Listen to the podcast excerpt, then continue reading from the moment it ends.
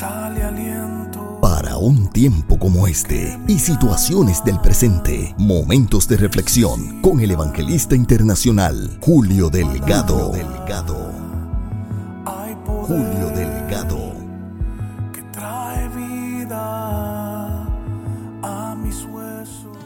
Te bendiga. La reflexión para hoy la estará basando a la altura del verso número 11 en el capítulo número 2 del Evangelio según San Mateo que dice, y al entrar en la casa vieron al niño con su madre María y postrándose lo adoraron y abriendo sus tesoros le ofrecieron presentes, oro, incienso y mirra. Hoy quiero llamar tu atención en instantes en donde las familias de América están en la celebración de la llamada Nochebuena. Aunque desde que aceptamos a Cristo todas nuestras noches son buenas, aunque no tengamos todo lo que querramos, pero sí teniendo todo lo que necesitamos porque lo tenemos a Él. Es en esta época una de las más que nos ha dividido como creyentes por el hecho de la fecha, por los árboles y las decoraciones, dejando a un lado su verdadero significado, el regalo más grande recibido por la humanidad.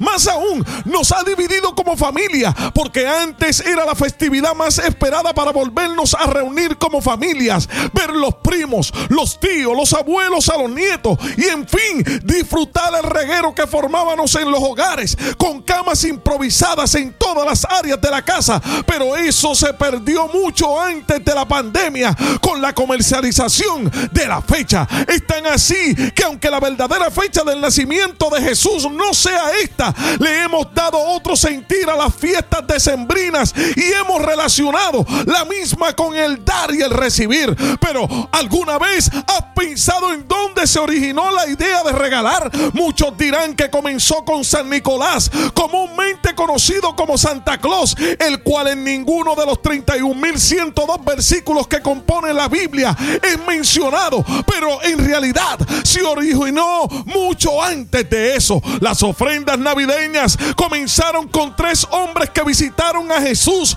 luego de su nacimiento, guiados por una estrella que habían visto en el oriente e iba delante de ellos hasta que llegando se detuvo sobre donde estaba el niño. Y estos sabios, luego de adorar, le ofrecieron presentes, oro, incienso y mirra. El oro es el regalo para un rey, el metal más precioso de ese día, símbolo de la realeza, porque los sabios reconocieron que no se trataba de un niño este era el rey Jesús, rey de reyes y señor de señores. El incienso es el regalo para un sacerdote, nos recuerda que Jesús es el máximo sumo sacerdote y mediador entre Dios y la humanidad. La mirra, sin embargo, fue un regalo inusual para un niño, una sustancia valiosa que se usa para embalsamar a los muertos. Y es aquí en donde muchos se detienen a preguntarse, traer a un niño algo que se usa para embalsamar a los muertos.